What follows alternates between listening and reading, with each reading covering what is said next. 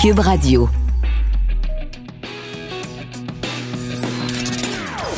Des opinions bien à elle. Sophie Durocher. Son franc-parler ne laisse personne indifférent. On n'est pas obligé d'être d'accord. Bonjour tout le monde, c'est Sophie Durocher. On est le 17 juin 2020. J'espère que vous vous portez bien. En tout cas, c'est sûr qu'on va tous se porter mieux parce qu'on apprend maintenant donc la réouverture des gyms. On va pouvoir comment recommencer à s'entraîner. Quoique, je suis assez souvent dans les parcs, je vois plein de gens qui font du jogging, qui font du yoga, qui font plein de choses dans les parcs. Mais là, on va pouvoir euh, vraiment euh, soulever de la tôle. On va pouvoir se remettre en forme. Et ça m'inspire une réflexion qui est la suivante on déconfine à peu près tout dans la société euh, québécoise ces jours-ci. On déconfine les restaurants, on sait qu'on déconfine aussi les cinémas, les salles de spectacle, en tout cas à partir du moment où il y a 50 personnes et moins. Et euh, là, on déconfine le sport. Bientôt, la société québécoise va être vraiment déconfinée à 100% Ce qui est un peu bizarre, je suis sûre que ça vous intrigue vous aussi, c'est qu'au même moment où nous, on est en train d'ouvrir grandes les fenêtres et d'ouvrir grande la porte, en Chine, là d'où est parti le coronavirus, la COVID-19, ben, ils sont en train de fermer les fenêtres, fermer la porte et de se reconfiner. Et on se rappelle que ça a commencé là, mettons au mois de décembre à peu près, 2019, et que ça nous a frappé, nous, au mois de mars. Donc, je calcule, décembre, ça fait janvier, février, mars. Trois mois plus tard, ça nous a frappé, nous. Alors, si la Chine est en train de recommencer à se confiner maintenant au mois de juin, plus trois mois, ça fait juillet, août, septembre. Est-ce que vous voyez la même chose que moi? On se quitte euh, quelques instants pour les nouvelles de TV. On se retrouve tout de suite après. Le statut des futurs préposés aux bénéficiaires auront-ils vraiment un emploi à temps plein? Un autre pan du déconfinement. La santé publique donne le feu vert à la reprise des activités sportives intérieures. Des milliers de jeunes et de moins jeunes pourront débuter leur camp de hockey, retrouver leur club de gymnastique, disputer un match de soccer et ça sans souliers de. Les propriétaires de gym n'auront plus à sortir les bras. Ils pourront rouvrir leurs portes en toute légalité dès lundi. Je sais pas honnêtement pourquoi c'est pas déjà ouvert depuis déjà un mois. Là. Une deuxième canicule guette le Québec. La température va dépasser les 30 degrés au cours des prochains jours. Ça va être difficile, c'est parce que moi, je reste à la maison, puis sans air climatisé.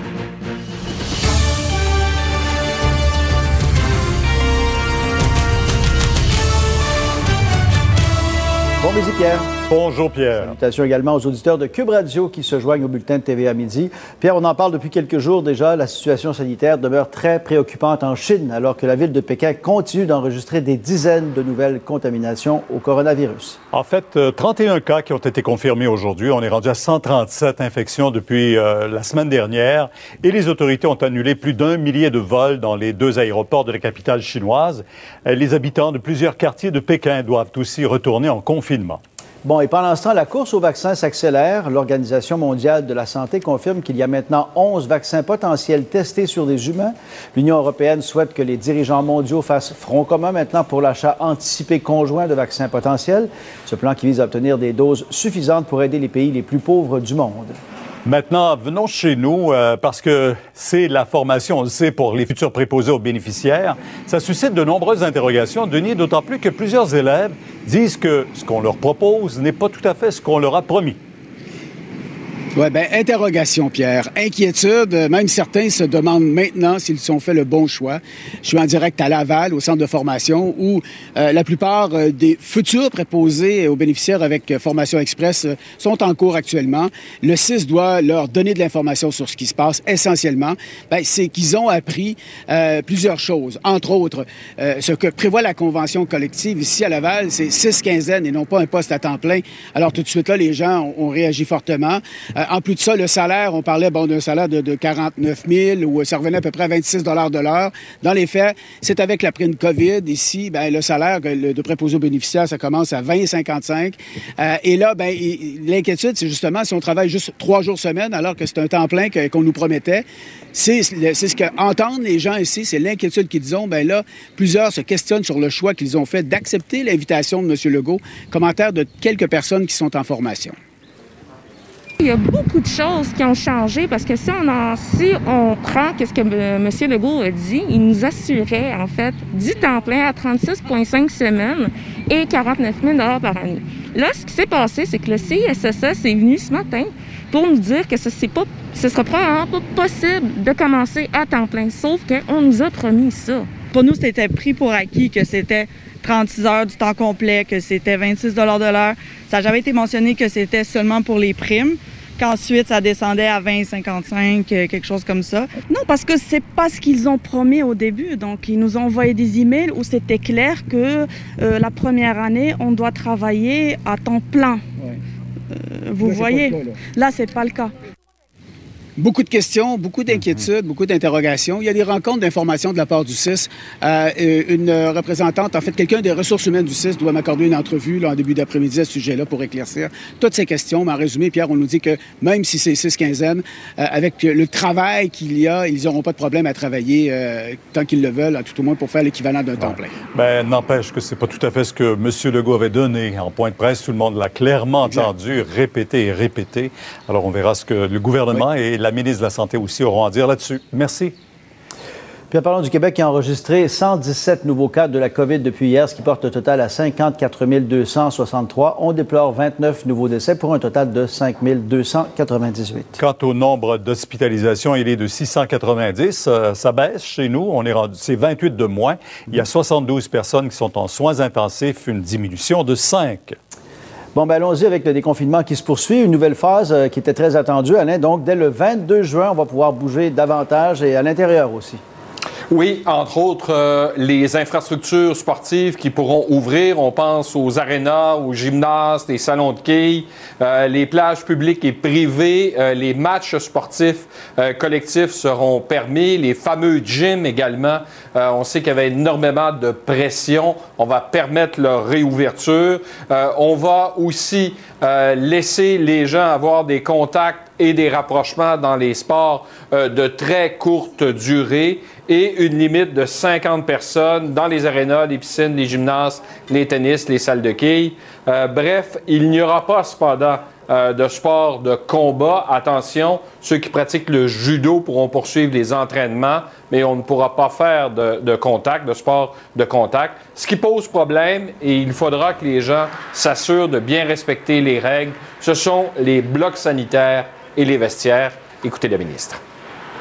On recommande d'éviter, euh, dans la mesure du possible, l'utilisation des vestiaires, euh, bon, des, toilettes et tout ça. Par contre, euh, ça demeure permis, évidemment, dans le respect des normes sanitaires. En situation de match, les contacts accidentels et sporadiques seront acceptés. Cette autorisation est évidemment une bonne nouvelle, mais on peut rien prendre pour acquis. La prudence et le respect des consignes doivent faire partie de notre nouvelle façon de faire du sport en contexte de pandémie. Puis Alain, directeur de la santé publique, est revenu sur la notion du 2 mètres. Oui, on, l'a vu lundi, là, plusieurs personnes qui trouvaient que c'était du grand n'importe quoi. Là. 1 mètre, 1,5 mètre, 2 mètres, on perdait son latin. Bref, le directeur de la santé publique a reconnu qu'il aurait dû laisser, entre autres, à ceux qui, vont s'occuper dans les écoles de maintenir la distanciation, de l'expliquer. Pour la population en général, écoutez-le.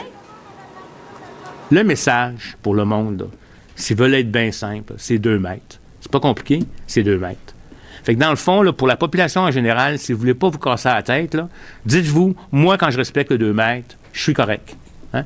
Quand je respecte le deux mètres, je suis correct. Puis euh, si vous voulez respecter le deux mètres n'importe où, allez-y, etc. Maintenant, euh, ce nouveau volet du plan de déconfinement réjouit les équipes de sport qui pourront se remettre à l'entraînement. Ça, c'est bien sûr. Euh, Jasmin, vous allez nous parler des équipes de hockey dans un moment. Mais José, d'abord, le propriétaire de gym qu'on a entendu hier, qui avait ouvert ses portes illégalement, il devait être heureux ce matin, lui. Absolument. On parle du Mega Fitness Gym à 24 heures où je me trouve actuellement et qui déjà depuis hier avait repris euh, ses activités malgré l'interdiction euh, de la santé publique. Donc l'annonce de ce matin évidemment réjouit le propriétaire un moment qu'il attendait avec impatience. Selon lui, les directives d'entre autres limiter autant que possible l'accès aux vestiaires, ce n'est pas un problème. D'ailleurs, il a déjà euh, fermé l'accès aux douches ici. La distanciation de 2 mètres aussi n'est pas problématique pour lui. Il entend vraiment respecter les consignes pour cette reprise des opérations. Voici ce qu'il avait à nous dire. On va nourrir de la même, on va rester là pour un bout. Puis moi, on a du personnel qui se promène sur le plancher pour dire euh, votre serviette, euh, oui, restez pas, pas trop collé, euh, puis des choses comme ça. Autant qu'on passe dans les vestiaires aussi, puis qu'on s'occupe de ça. Là. Donc, vous êtes à l'aise avec ce, ce qu'on annonce? Très à l'aise, très à l'aise. Je suis vraiment content, puis euh, qu'ils ont pensé à nous maintenant. Maintenant, le docteur Arruda, lui, a mis en garde quand même les propriétaires de gym. Oui, puisque officiellement la reprise des activités euh, se fait euh, le lundi prochain, mais le propriétaire ici qui entend poursuivre ses activités d'ici là, le docteur Arruda, euh, qui demande aux propriétaires de gym là, vraiment de suivre l'échéancier prévu. J'espère que ça ne donnera pas l'idée à d'autres de le faire parce que c'est comme ça, à un moment donné, qu'on peut perdre le contrôle et qu'on a une désorganisation. Je veux dire, pour nous, là, il y avait des phases importantes à faire. Du hockey, euh, Jasmin, les camps, vont, euh, les camps d'entraînement vont commencer bientôt. Euh, Qu'est-ce qu'on va faire cet été dans les arénas?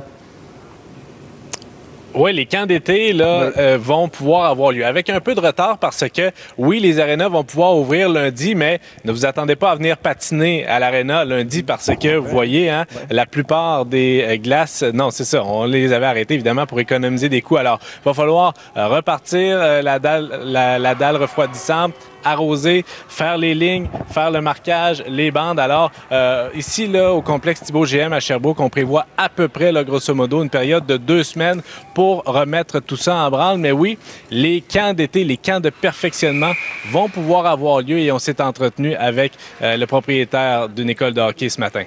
Bon, on n'a pas l'extrait. Jasmin, qu'est-ce qu'il disait? Bon, ce qu'il disait, c'est que pour l'instant, l'été, là, dans les camps de perfectionnement, c'est que la beauté, c'est que souvent, on, pratique les habiletés individuelles. Alors, on va pouvoir garder la distance, là, si jamais c'est nécessaire, pour euh, les premiers, pour les premiers moments.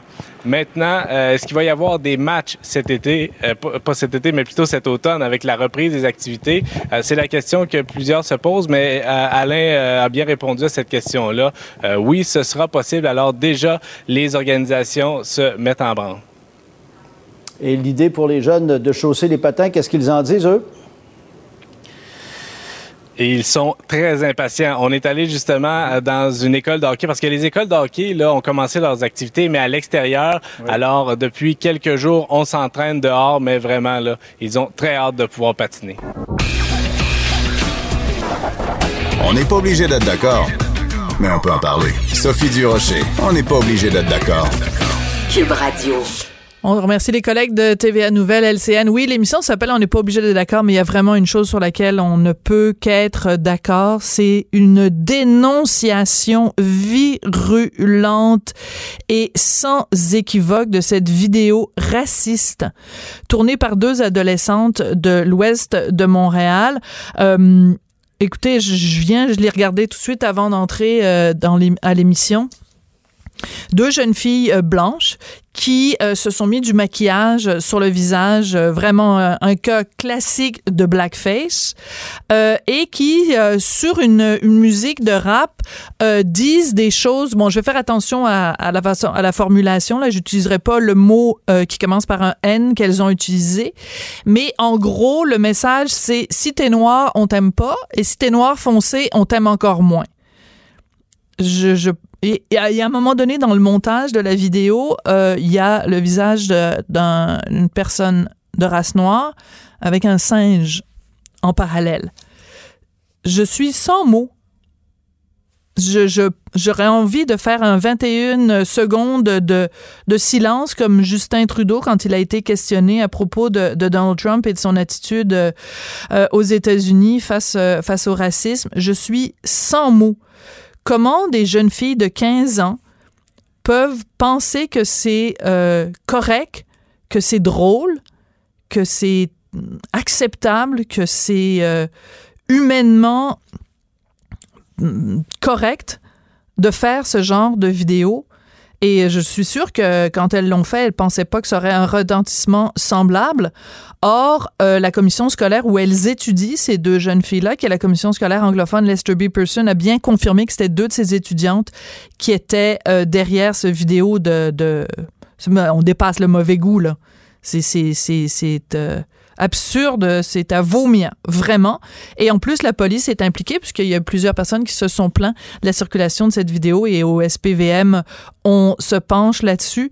Mais vraiment, vraiment, en 2020, avec ce qui se passe aux États-Unis et même sans ce qui se passe aux États-Unis. Que quelqu'un se lève le matin en disant que, en se disant que ça peut être acceptable de quelque façon que ce soit de mettre en ligne ce genre de vidéo, vraiment, ça me dépasse. J'ai juste envie de dire, ben voyons donc.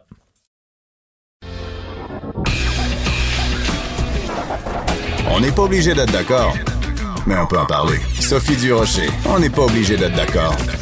Cube Radio. Il y a tellement de questions qui se posent sur le retour à l'école en septembre ou enfin à la fin de l'été. Il y a évidemment toute cette question extrêmement complexe.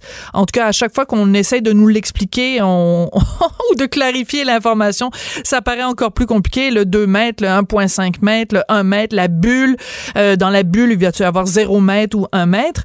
Mais il y a aussi toutes sortes d'autres questions qui se posent, comme par exemple euh, les étudiants qui, au cours des derniers mois, ont eu non pas une euh, des acquisitions de connaissances, mais simplement un maintien des acquis. Comment on va rattraper tout ça? À la fin de l'été. On va en parler avec Égide Royer, il est psychologue, professeur titulaire de la Faculté des sciences de l'éducation de l'Université Laval et il est aussi l'auteur du livre Petite encyclopédie de l'enseignant efficace. Monsieur Royer, bonjour. Bonjour. Parlant d'enseignants efficaces, comment ils vont faire les enseignants pour être efficaces à la fin de l'été quand euh, tout le monde va retourner à l'école pour rattraper, moi c'est vraiment ça qui m'inquiète, comment on va rattraper ce retard-là qui a été, euh, qui s'est développé au cours des derniers mois? Oui, il y a une question de rattraper et même il y a un autre, un autre élément associé à ça. À titre d'exemple, imaginez que vous êtes, vous, vous êtes enseignante en, au moins en quatrième année euh, au primaire. Ouais. Donc, vous accueillez des jeunes qui ont fait le troisième année, dans, entre autres dans la grande région de Montréal, où ils manquent, ils ont, trois mois de classe là, en présentiel, là, en chair et en os, qui n'a pas eu lieu.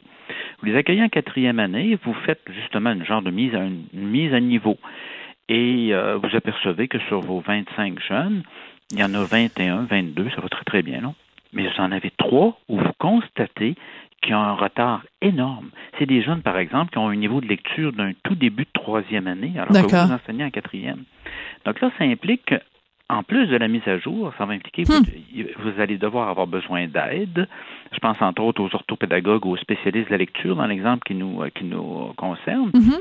de manière à ce qu'il y aura une intervention sur mesure en, qui porte sur mes lecteurs en début de quatrième année, dans ma classe de quatrième année, pour lesquels, de toute évidence, le COVID a eu un impact ou a eu l'impact suivant, ça l'a augmenté leur retard, leur écart d'apprentissage. D'accord. Mais donc, ça veut dire que euh, vous qui, qui, qui, connaissez donc la psychologie de l'étudiant ou de, de, de, l'élève, c'est-à-dire que la pandémie ou cette absence d'enseignement pendant les trois mois peut avoir un impact complètement différent selon les capacités de l'élève. Et aussi, il y a peut-être des élèves qui, euh, malgré tout, ont profité de ce temps-là pour euh, s'éduquer en allant bon sur les différentes vidéos de mise à, mise à disponibilité. Puis d'autres qui ont dit ben non moi je, je suis trop déprimé j'y vais pas euh, d'ailleurs, il y avait une question d'une de, vos collègues journalistes ce matin qui était pertinente là-dessus. Euh, je peux avoir certains jeunes qui, cette période-là de pandémie leur a permis même de développer, même d'accélérer les apprentissages, de développer d'autres habiletés ou de les compléter ou de les améliorer en lecture ou autre chose. Mais vous en avez d'autres qui risquent, pour lesquels il y a vraiment un effet ou euh, certains séquelles d'apprentissage dans la mesure où ça l'a augmenté. Déjà, on a déjà un phénomène qu'on avait déjà parlé tous les deux de la glissade de l'été. Absolument. Certains jeunes qui, entre autres, en milieu défavorisé, en perdent, perdent l'équivalent d'un mois durant l'été sur les autres. Mais là, si j'ai le printemps et l'été additionnés, je dois m'attendre que la mise euh, à niveau là, va être nécessaire mais non suffisante pour un certain nombre de jeunes. Donc, dans le fond, regardez la question très brève là. Qui me revient avec des grandes difficultés scolaires? La deuxième question, qui n'est pas revenu? Vous êtes directrice d'école secondaire, vous, et vous demandez vos enseignants quels sont les jeunes qui ne sont pas revenus. Donc, vous en avez trois ou quatre en secondaire, en quatrième secondaire, cinq, six en troisième secondaire. Ils n'ont pas déménagé, ils ne sont pas revenus à l'école. C'est ce qu'on appelle des décrocheurs. Là aussi, on ne peut pas attendre à Noël en disant, Ben non. on va leur envoyer une petite note, là, puis ils vont revenir. Non, non.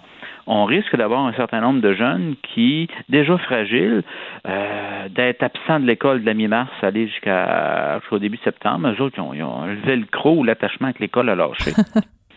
Le Et velcro. la troisième, Oui.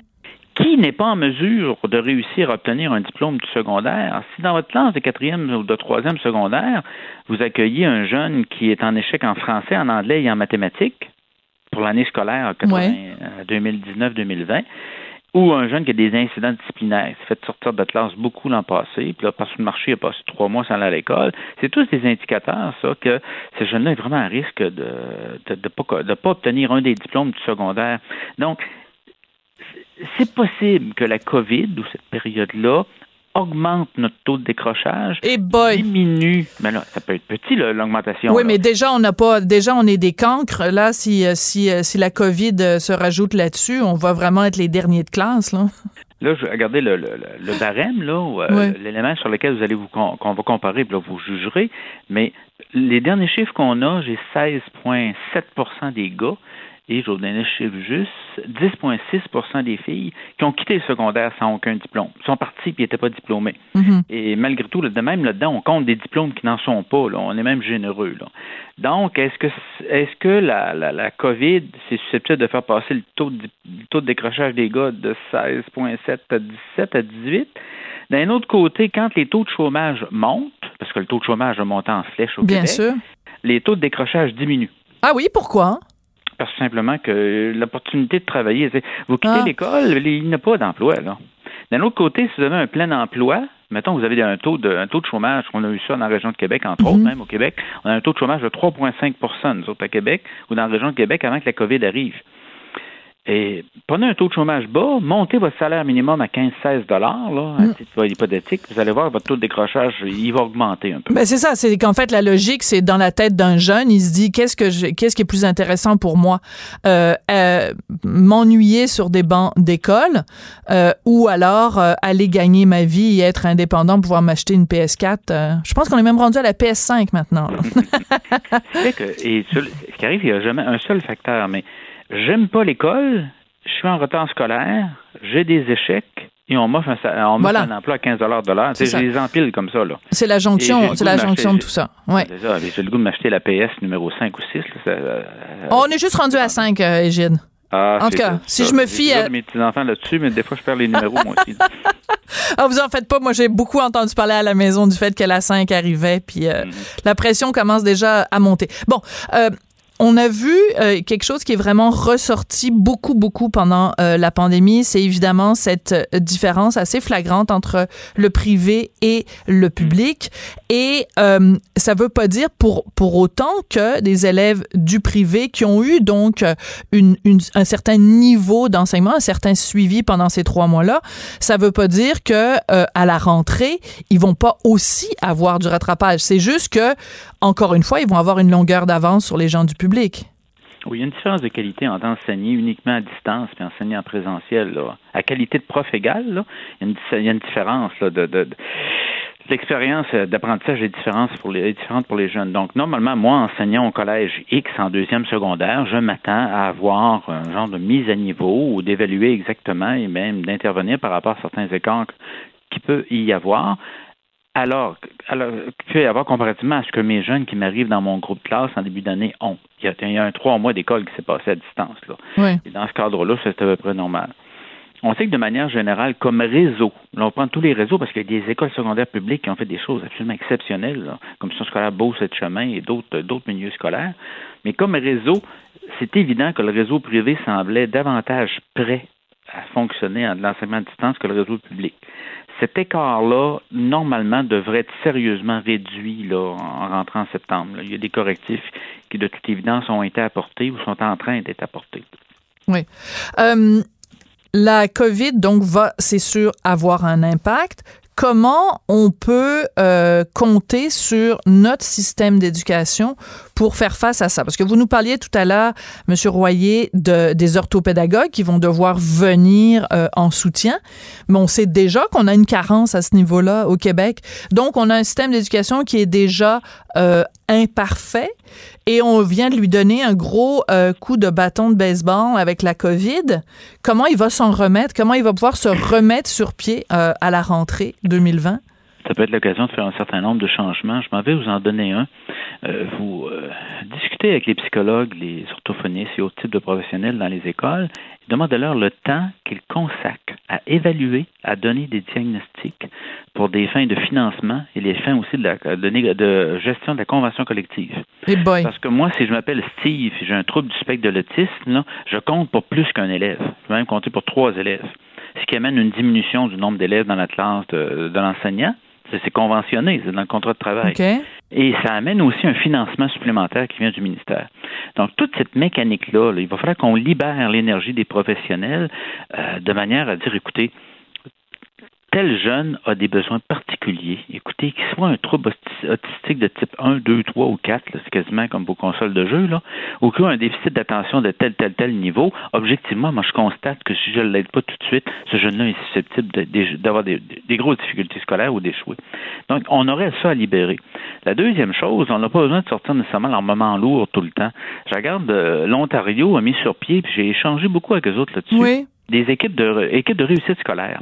Appelez ça, on pourrait appeler ça en anglais un peu un genre de SWAT pédagogique. Là. Regardez mon Steve ou ma, ma, le Steve ou la Marie, là, quand on pose la question tantôt, qui n'est pas revenu à l'école? Vous êtes directrice d'école, vous apercevez que, oh, il me manque tel joueur, tel joueur, tel joueur, tel joueur, tel joueur, ces élèves-là ne sont pas revenus et ils sont d'âge de fréquentation scolaire. Mm-hmm. Ça, il y a ça déclenche automatiquement une mesure du côté des écoles ontariennes parce que des équipes de la réussite scolaire sont composées, c'est des, des, équipes de trois à quatre personnes. Comme des travailleurs sociaux ou euh, non? Ah, non, non, enseignants. Enseignants. Enseignants professionnels. Hum. Et ça, ça implique que si l'élève, euh, on peut se rendre directement, une de ces personnes-là aller rencontrer l'élève. Et souvent, la question est très simple qu'est-ce qu'on peut faire pour te supporter et t'aider hum. de manière à ce que tu sois capable d'obtenir un des diplômes du secondaire? Coudon, ils l'ont donc bien l'affaire, les Ontariens. Il me semble qu'ils ont des solutions à tout. Mais c'est oui. Regardez, c'est aussitôt vous appliquez pratique exemplaire, parce que ces choses-là découlent de recherche là, et d'expérimentation. On a 50, ils sont pas, c'est pas toujours génial, mais il y a quand même 55 millions d'élèves au sud de la frontière, puis un paquet de monde, qui, un paquet de chercheurs qui continuent à, faire des, des, des expérimentations, on a été capable d'évaluer un certain nombre de mesures qui fonctionnent relativement bien. Et les autres provinces canadiennes sont souvent plus proches de ces mesures-là. Mais dans ce contexte-là, ça relève du gros bon sens en disant, regarde, surtout l'école est obligatoire jusqu'à 18 ans en Ontario. Là. On ne parle pas de 16 ans, on parle de 18 ans. Bon. Qu'est-ce qu'on peut faire pour t'appuyer pour être en mesure de continuer à l'école? On a vu dans certains cas de filles mères, même des filles de 17 ans qui abandonnaient l'école, euh, non, non, regarde, ma grande, on va s'organiser. C'est l'école hmm. qui avait pris les contacts pour trouver un service de garde. Wow. C'est l'école. Pour des jeunes de 16-17 ans qui travaillent, qui ont besoin de travailler. Regarde, mon grand, l'école secondaire X offre des cours. Euh, le, cours d'anglais et le cours de mathématiques est offert le samedi ou est offert, je sais pas, le mardi soir puis le jeudi soir. Tu peux continuer à travailler un certain nombre d'heures semaine, mais du côté des employeurs, les employeurs exigent d'avoir une preuve d'inscription à l'école secondaire. Ben, génial. Mais, oui, mais quand on y pense. Mais c'est juste logique. Mais en fait, c'est ce que j'appelle le GBS, là, le gros bon sens. Et donc, là, ce genre de mesure-là est, toujours nécessaire au Québec, mais euh, si moi j'ai une école secondaire de 1500, et il me manque 50 joueurs en, septembre. Là, c'est, le branle-bas de combat. Le mm. branle-bas de combat, c'est pas d'envoyer, demander à la secrétaire d'envoyer un mémo en disant pourquoi votre enfant n'est pas revenu à l'école. on rétablit le velcro. Là. Regarde, comment est-ce que nous, on peut t'aider? De quoi tu as besoin pour poursuivre tes études. C'est génial. J'adore ça. Mais ce qui est intéressant, c'est que, euh, bon, quand on fait cette comparaison-là avec l'Ontario, je vais poser une question au hasard. Est-ce que, par exemple, il y a une plus grande souplesse syndicale euh, en Ontario qui fait que ce genre de, de situation-là est, est, possible? Est-ce que c'est au niveau des syndicats que ça bloquerait au Québec? Je fais juste poser la question. Je ne sais pas du tout si cette piste-là est, valable. Sur, l'histoire des sur l'histoire des cotes puis des codes de tout à l'heure, c'est sûr qu'il y, a une dimension syndicale, même une dimension euh, gouvernementale sur le financement. Les différences que je peux voir, c'est que quelques grands encadrements qui sont différents. Nous, au Nouveau-Brunswick ou nous, en Ontario, nous croyons et nous faisons en sorte et nous exigeons que tout le monde soit à l'école jusqu'à 18 ans ou l'obtention d'un diplôme. Nous, en Ontario, on a, on a un ordre professionnel des enseignants. L'ordre professionnel des enseignants, lui, il développe, il supporte et il y a encore de la profession qui s'appelle enseignant. Le syndicat des enseignants de l'Ontario, lui, s'occupe des conditions de travail. Hum, C'est complètement différent, mais c'est c'est important de le rappeler, il n'y a pas d'ordre professionnel des enseignants au Québec. Non, non, de- c'est pour ça que ça amène beaucoup de confusion. Quelquefois, d'ailleurs, on a vu. Avez-vous avez-vous vraiment noté énormément de recommandations positives en disant Nous ne sommes pas d'accord avec toi, ministre, sur tel aspect. Voici notre proposition pour favoriser la réussite scolaire des jeunes. On tombe la plupart du temps toujours sur les conditions de travail de nos membres, c'est trop exigeant de nos membres. Nos membres ont des questions, énormément de questions auxquelles vous n'avez pas répondu. Mais ça nous prendrait un organisme qui fait la, la, la, la- la contre, qui fait la balance. Le contrepoids, le oui, bien sûr. contrepoids Par rapport à ça. Ben oui. mais, mais ce qui a été intéressant aussi d'observer, c'est euh, à quel point... euh, bon, je vais faire attention à ce que je dis, là, mais à quel point il y a eu comme deux sortes d'enseignants pendant le confinement. Ceux qui ont euh, qui en ont donné plus que le client en demandait, puis ceux qui ont donné le minimum syndical. Et une certaine. Regardez, c'est la distinction entre le, le discours de, le, le- le- le- le discours de l'organisme qui défend des droits, là, qui s'appelle le syndicat, et ce qui s'est passé réellement sur le terrain. Les enseignants. Les enseignants, c'est pas leur syndicat, là. Et dans ce cadre-là, moi, je, vais vous donner une estimation.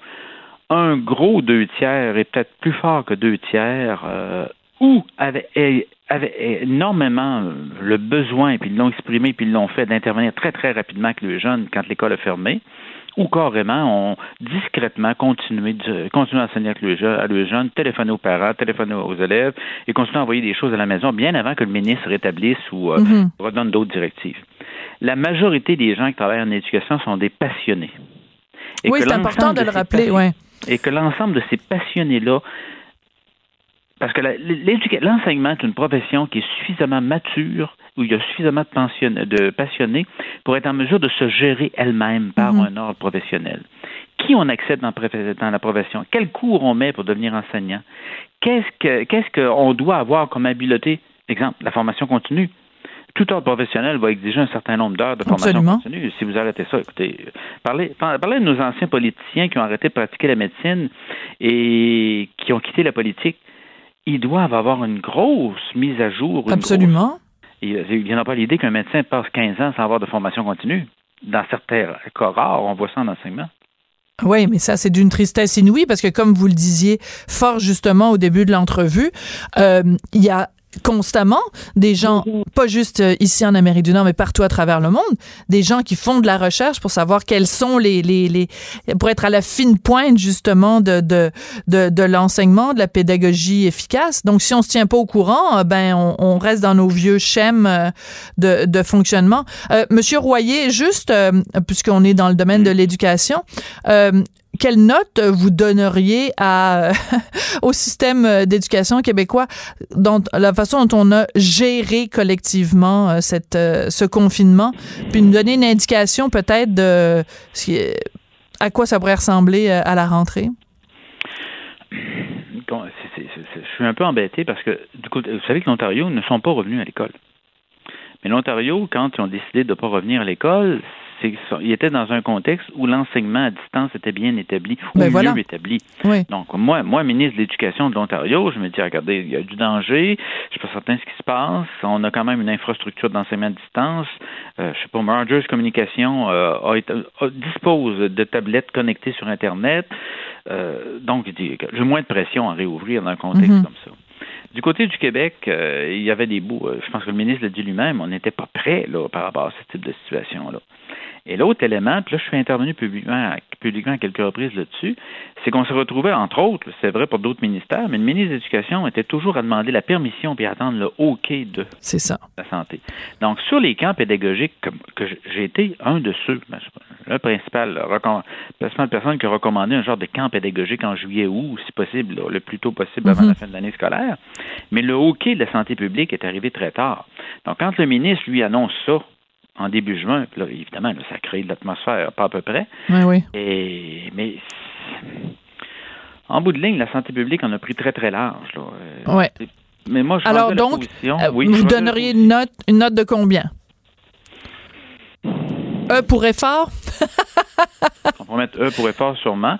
Mais euh, compte tenu de l'état dans lequel le système était au niveau de l'enseignement, l'enseignement à distance, je sais pas, moi, un 6.5, 7, je sais pas. Ah, bah quand même. C'est bon. Ça dépend des régions. C'est parce que vous me demandez une note pour Montréal, une note pour Québec. Non, c'est sûr que c'est pas pareil. Une, un gros échantillon de mes petits-enfants qui sont retournés à l'école, là. Ceux- pas ceux du secondaire, mais ceux du primaire. Ben oui, parce que région, dans la région de Montréal, ben là. C'est ça. La situation est différente. Et j'ai droyé, ben c'est très intéressant de réfléchir euh, à tout ça avec vous. J'avoue que moi, je suis très craintive de la façon dont ça va se passer euh, au retour, surtout s'il y a une deuxième vague. Mais ça, ce sera l'occasion de faire euh, une autre entrevue aussi avec vous à ce sujet-là. Et j'ai vous êtes psychologue et professeur titulaire de la Faculté des sciences de l'éducation de l'Université Laval. Merci beaucoup d'avoir réfléchi avec nous. Plaisir. Après la pause, on va parler de racisme avec Victor Teboul. Il est écrivain et directeur du magazine tolérance.ca.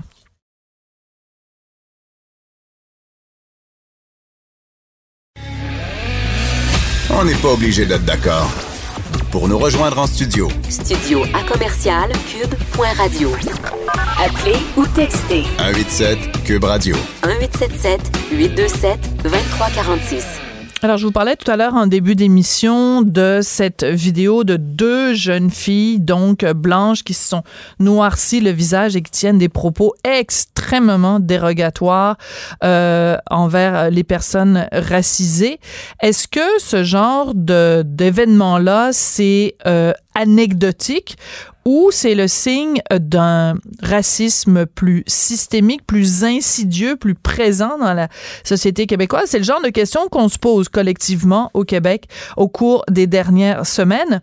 Et de façon plus générale, pas nécessairement sur cette vidéo en particulier, mais de façon plus générale, la question du racisme systémique. Je voulais en parler avec Victor Teboul. C'est un, écrivain et directeur du magazine tolérance.ca qu'on reçoit régulièrement sur nos ondes à Cube Radio. Monsieur Teboul, bonjour. Oui, bonjour, Madame Desrochers. Oui, j'ai été euh, interpellée par un de vos statuts euh, Facebook. Je vais, si vous permettez, je vais le lire euh, pour nos auditeurs, puis je vais vous appeler à le commenter par la suite. Alors, vous avez écrit récemment sur Facebook, je ne pense qu'il ne nous reste plus au Québec qu'une seule chose à faire, nous flageller en public. Même quand le directeur du service de police de la ville de Montréal reconnaît que le racisme systémique existe, cela ne suffit pas pour Madame Alexandra Pierre, qui est maintenant présidente de la Ligue des droits et libertés. Alors, dans- ce que je crois comprendre de votre propos, c'est que euh, pour certaines personnes, même si euh, on reconnaît un certain nombre de, de manquements, un certain nombre de formes de racisme, pour certaines personnes, c'est jamais assez. Écoutez, ce qui me dérange d'une manière très générale en ce qui touche le racisme, toute la discussion autour de, du racisme systémique, etc., c'est qu'il n'y a qu'un seul discours uniforme sur cette question. Et toutes les, tous les porte-paroles, toutes, toutes les personnes qui viennent parler de ça sont accusateurs, et les accusent d'abord, ils ont un ton accusateur à l'égard de la société québécoise. Et deux, en deuxième lieu, il n'y a personne qui leur donne la réplique. Vous comprenez que c'est très, très dérangeant dans une société qui est censée être démocratique, où on a des débats, où on discute de tout, y compris du fait qu'on peut être raciste.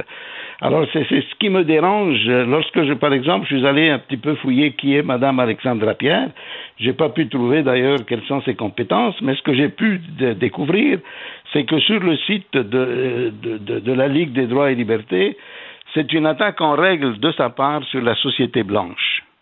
Vous savez, ça, ça, dé- ça devrait déranger n'importe qui parce que nous ne sommes pas racistes.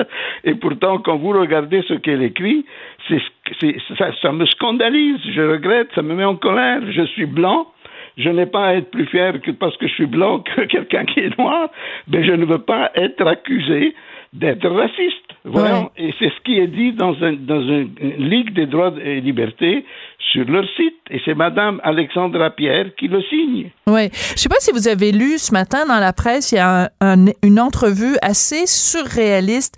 C'est euh, le chroniqueur Marc Cassivi qui a interviewé euh, Pierre Lapointe et Ariane Moffat, qui vont être les deux animateurs de la fête nationale euh, cet été. Les deux sont LGBT, donc les deux sont homosexuels, et ils disent ben écoutez, euh, oui, nous on est euh, fait partie d'une minorité, donc, mais c'est rien comparé. euh, donc on est on est malgré tout privilégié. Pourquoi? Parce que on est blanc et parce que on n'est pas transgenre et parce que et donc on toute l'entrevue, c'est euh, de s'auto-flageller justement en disant, ben, tant qu'on n'a pas reconnu notre privilège, on peut pas vraiment être des alliés.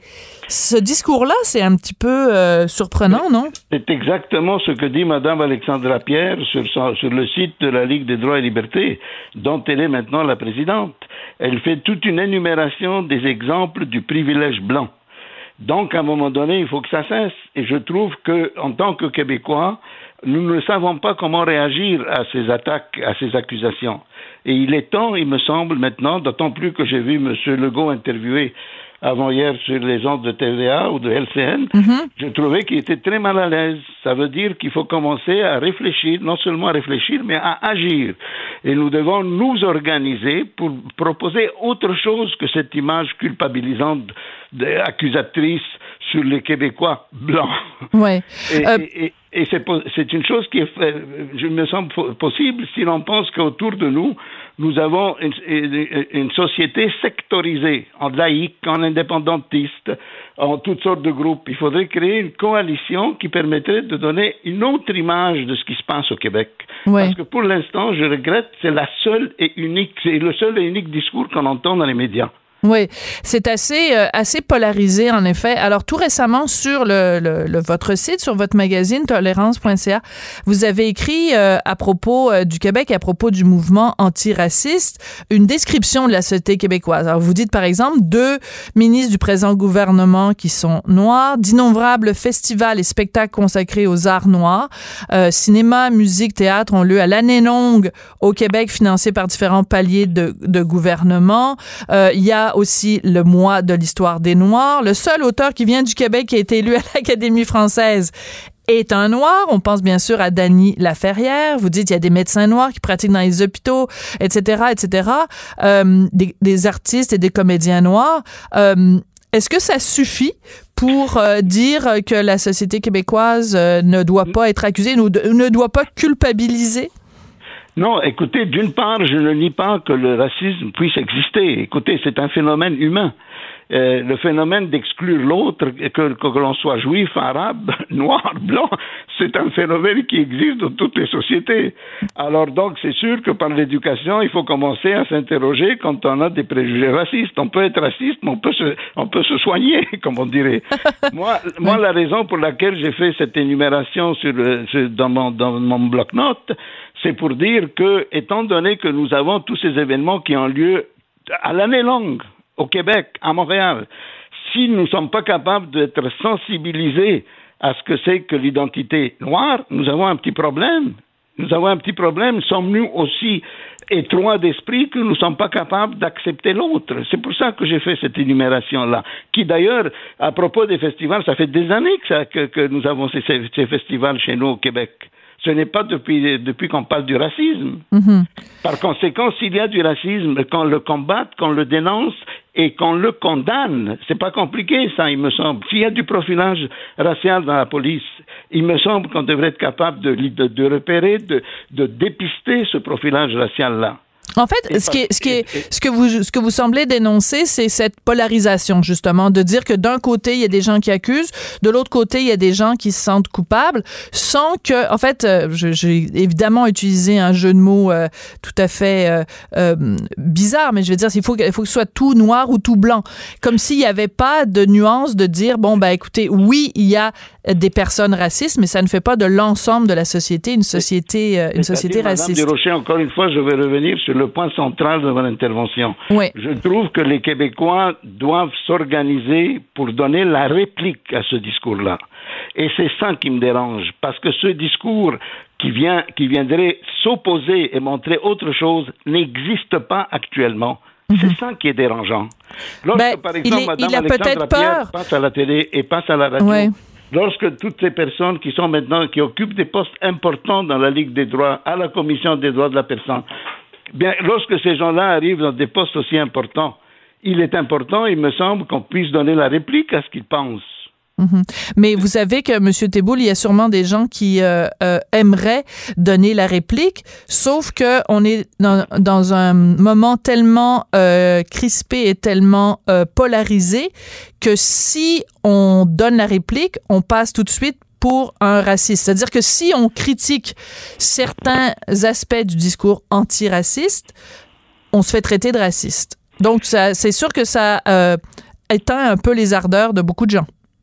Peut-être, mais voyez-vous, il faut essayer de comprendre que les gens qui parlent de racisme et qui accusent la société d'être raciste ont des tribunes. Et ils passent dans les écoles, ils vont dans les collèges, ils vont dans les bibliothèques. Lorsque ces gens-là font un chantage de ce genre-là, comment voulez-vous que les jeunes ne puissent réagir? Lorsqu'ils n'ont que ce discours-là, qui est finalement un lavage de cerveau, je regrette de vous le dire, c'est un lavage de cerveau. Lorsqu'il n'y a que ce discours qui prévaut, comment voulez-vous que des jeunes qui n'ont même pas leur douzième année ou qui n'ont pas leur cégep, comment voulez-vous qu'ils puissent réagir? Et donc, c'est ça qui est dérangeant. Donc, il faut s'organiser en tant que Québécois pour qu'il y ait des groupes, une coalition, non plus des laïcs ou des indépendantistes ou des individus de, je ne sais pas moi, libéraux ou, Québec solidaire ou je ne sais trop. Il faut que tout le monde s'unisse parce que l'identité de la nation québécoise est en jeu. C'est aussi simple que ça pour moi. Monsieur Teboul, merci d'être venu nous parler aujourd'hui. Je rappelle que les gens peuvent aller sur votre site euh, magazine, donc qui s'intitule tolérance.ca. Merci beaucoup d'avoir pris du temps aujourd'hui pour euh, réfléchir avec nous. Je vous en prie. Merci, Monsieur Teboul. On n'est pas obligé d'être d'accord. Joignez-vous à la discussion. Appelez ou textez. 187 Cube Radio. 1877 827 2346. C'est un grand jour aujourd'hui pour le Canada et pour notre ami Justin Trudeau. C'est peut-être euh, aujourd'hui que se joue l'avenir euh, du Canada. Est-ce qu'il aura sa place à la grande table à l'ONU? On va en parler avec Loïc Tassé, qui est chroniqueur blogueur au Journal de Montréal, Journal de Québec. Bonjour Loïc. Oui, bonjour Sophie. Je n'irai pas jusqu'à dire que c'est l'avenir du Canada qui non. joue. Mais disons que, d'une certaine manière, c'est la sanction de tout ce que Justin Trudeau a fait euh, pendant ses années au pouvoir à l'international, euh, qui va se représenter d'une certaine manière, parce que quand même il y a beaucoup d'hypocrisie à l'ONU, mais on sait que Justin Trudeau s'était engagé à ce que le Canada retourne euh, au Conseil de sécurité. S'il en avait fait un objectif, alors on va voir s'il va atteindre cet objectif en effet. Oui. Alors, donc, ce qui se joue aujourd'hui, c'est de savoir si le Canada euh, va pouvoir obtenir un siège au Conseil de sécurité de l'ONU. C'est ça. Puis là, je lisais ça ce matin, puis euh, les derniers jours, puis je me disais, mais c'est vraiment comme une campagne de séduction. C'est comme une campagne oui, de... Oui. oui c'est vraiment la grande séduction. Oui, oui, oui, oui. Écoute, comme j'écrivais dans mon article dans le journal, euh, on a l'année dernière, on a, par exemple, fait de la distribution de Poutine aux diplomates. Je ne sais pas si ça les a séduits, mais la Norvège, elle a fait des dégustations de gaufres et euh, l'Irlande, elle, a, a, donné de la Guinness et du whisky Jameson. Alors, moi, je t'avoue que la Guinness Jameson, ça, ça, euh, ça, ça m'inclinerait peut-être plus en faveur de l'Irlande, mais bon. Euh, C'est très drôle. Non, mais en même temps, alors nous, on leur a envoyé quand même Grégory Charles. Alors Grégory oui, oui, Charles a pu euh, donc faire ce qu'il fait très bien, c'est-à-dire que les gens lui demandent n'importe quelle chanson et il est capable de les de les faire de mémoire euh, au piano. Mais je trouve, je trouve ça assez euh, bizarre. On a l'impression que c'est comme le, le, Star Academy de, de l'ONU ou euh, la voix. Puis là, il faut séduire les pays. Oui. Mais dans le fond, c'est un peu, excuse-moi Loïc, mais je veux dire, c'est un peu pathétique là. Je veux dire, euh, on va pas voter pour un qu'un pays elle a, elle a une place au Conseil de sécurité de l'ONU basée sur la qualité de leur Non. bière ou de ou Non, de non, leur chanteur. Là, c'est un peu pathétique. Non, non, non, ça aide. Ça, ce sont simplement euh, des choses qui pourraient peut-être faire changer euh, d'avis des gens qui hésitent. Ou bon, mais c'est sûr que c'est pas ça le fond du problème. D'abord, on veut être au Conseil de sécurité parce que c'est un endroit qui est extrêmement important au niveau international, euh, que c'est là qu'on règle les grandes questions de paix, que ça donne aux pays qui sont assis là une influence sur toute la scène internationale qui est extrêmement forte. Et il y a cinq pays qui sont là de facto, qui sont les membres permanents, qui ont un droit de veto aussi. Et évidemment, ici, on parle de l'Angleterre, de la France, des États-Unis, de la Chine et de la Russie. Et chaque année, on élit, enfin, tout, y a, y a- on élit des gens qui vont être des membres non permanents. Il y en a dix. On en élit, euh, ils sont élus pour deux ans. Donc cette année, on en élit cinq. Et cette année, on en trouve entre autres dans le bloc du Canada, Mhm. c'est-à-dire l'Europe de l'Ouest et euh, autres pays. Il y, a, y a des pays qui sont là-dedans, dont le Canada, et il y a deux sièges qui sont réservés. Alors, est-ce que le Canada va parvenir à obtenir un de ces deux sièges? Bien entendu qu'il faut le souhaiter, mais malheureusement, même s'il a fait une belle campagne, il est parti un peu tard et surtout, surtout, le Canada n'a pas une figure internationale extrêmement rayonnante. En fait, il y a des gros problèmes. Par exemple, le Canada appuie Benjamin Netanyahu dans toutes ses politiques israéliennes. Enfin, et on sait que euh, quand tu te rapproches le moindrement d'Israël, ben, tu te mets à dos, évidemment, un certain nombre de pays du groupe arabo-musulman. Mais en même temps, est-ce que Justin Trudeau a pas, justement, au cours des, dernières, des derniers mois, un petit peu mis des bémols euh, à son, son amitié, disons, ou son appui euh, à Israël? Oh, euh, pas vraiment. hein. Non. Mais c'est non. Et puis il aurait fallu en fait qu'il dénonce le plan euh, que Trump a fait pour les territoires palestiniens, ce qu'il n'a pas fait. Et beaucoup de pays l'ont fait, avec raison. Ça a été dénoncé. Pas vraiment de la part de Justin Trudeau. Mais Justin Trudeau, c'est aussi ça un problème. Justin Trudeau n'a pas une grande prestance internationale. C'est quelqu'un qui certainement a un certain auditoire international. Mais il a tellement des belles chaussettes, Loïc! Hein. Non, mais c'est ça. Je pense pas qu'il est. Il n'est pas pris euh, au sérieux, c'est ça que non, tu veux il n'est dire? pas pris au sérieux et il peut pas l'être. Justin Trudeau est un bon gars là. C'est pas. Mais il n'a pas du tout les, ni les connaissances, ni l'envergure, ni la profondeur requise pour bien comprendre les relations internationales et Oui. faire en sorte que le Canada avance dans ce domaine-là. Donc, Mais, mais c'est triste, c'est aussi. triste. Oui, c'est ça, tout à fait, parce que je pense, par exemple, à une figure, euh, bon, quelqu'un pour qui moi j'ai personnellement énormément de respect, Brian Mulroney, tout le travail qu'il a fait à l'international, euh, entre autres, bien sûr, pour euh, combattre l'apartheid en, Af- en, en Oui, ça, Afrique ça du Sud. beaucoup- ça a beaucoup aidé le Canada, en effet. Mais en fait, les problèmes ont commencé, je pense, véritablement avec Stephen Harper. On s'en souviendra qu'il avait préféré aller euh, manger des beignes plutôt que de se présenter à l'Assemblée générale de l'ONU. Ben, c'est des choses qui comptent et il y a une mémoire. Les, les gens s'en souviennent de ça. Et puis, il y a évidemment euh, Chrystia Freeland, euh, qui a une politique anti-russe qui est épouvantable, tu sais, on- qui est ukrainienne d'origine, mais, mais vraiment qui est pro-ukrainienne plus que les Ukrainiens. Mais le Canada n'avait pas à avoir une politique ukrainienne. Et ça, malheureusement, ben, la Russie s'en souvient et ses Ouais. alliés aussi. Euh, donc, ce qu'on va ramasser aujourd'hui, c'est tout ça. Est-ce qu'on va l'avoir, ce siège? Moi, je le souhaite. C'est pas impossible qu'on l'ait. Euh, Peut-être qu'on va se faufiler pour différentes raisons. On va réussir à avoir le siège. Mais disons qu'on part avec euh, un handicap important. Mais alors, je vais te poser une question, Loïc. C'est bien grave? Excuse-moi de te parler comme ça, mais c'est bien grave si on l'a pas, parce qu'il y a aussi beaucoup de gens qui euh, euh, minimisent l'importance de, de, de l'ONU ou ça. En fait, qui disent on a d'autres priorités au Canada que d'aller euh, essayer de courtiser l'ONU puis de se trouver une place au Conseil de sécurité. Il y a d'autres façons d'agir sur la scène internationale sans être complètement obnubilé par ce siège au Conseil de sécurité. Bien sûr qu'il y a d'autres façons d'agir. Et bien sûr que euh, si on ne perd ce siège, ça sera très dommage, mais ce ne sera pas gravissime. C'est pas l'avenir du Canada qui joue. Mais il y a une question de prestige. Il y a une question aussi d'évaluer l'influence du Canada dans le monde. Et il faut rappeler aux gens, à travers l'ONU, il y a, il y a beaucoup d'instances à l'ONU. Hein. C'est l'Organisation mondiale du commerce, de la santé. Euh, c'est plein, plein de choses. Il y a plein d'organisations qui fonctionnent très bien à l'ONU et euh, qui sont là tous les jours dans leur fonction, mais qui érigent des normes internationales, des règles internationales. Et le Canada, comme pays, et le Québec en fait partie, a intérêt à ce que certaines normes soient promues et a moins intérêt à ce que d'autres euh, soient promues. Le Canada est là-dedans. Et il y, a- il y a tout donc un jeu qui se fait internationalement qui fait que le Canada est certainement pas une, euh, une très grande puissance, mais c'est une puissance moyenne, peut-être la première des puissances moyennes. Le Canada pourrait avoir un rôle de leadership dans le Ouais. monde très important qui permettrait aux entreprises canadiennes, qui permettrait à la culture au Canada, et je parle de la culture québécoise aussi, qui permettrait donc à, à un tas de gens de rayonner beaucoup mieux. Ouais. Et si on n'a pas ça, c'est sûr qu'on va quand même rayonner. Mais moins, c'est un petit peu embêtant de ne pas avoir ça. C'est vraiment dommage que le, si le Canada n'est pas élu, encore une fois, ça va montrer que le Canada a quand même pas mal reculé sur la scène internationale et donc euh, que c'est un pays moins important qu'il ne l'était pour toutes sortes de raisons, beaucoup moins important. Oui. Et, et ça, ça va avoir une répercussion sur notre vie quotidienne, un petit peu, on, on le verra pas trop, mais ça va avoir quand même une répercussion. Oui, alors très brièvement, parce qu'il me reste à peu près une minute de temps d'antenne, mais il y a beaucoup de gens qui reprochent à l'ONU de, de, de une hypocrisie.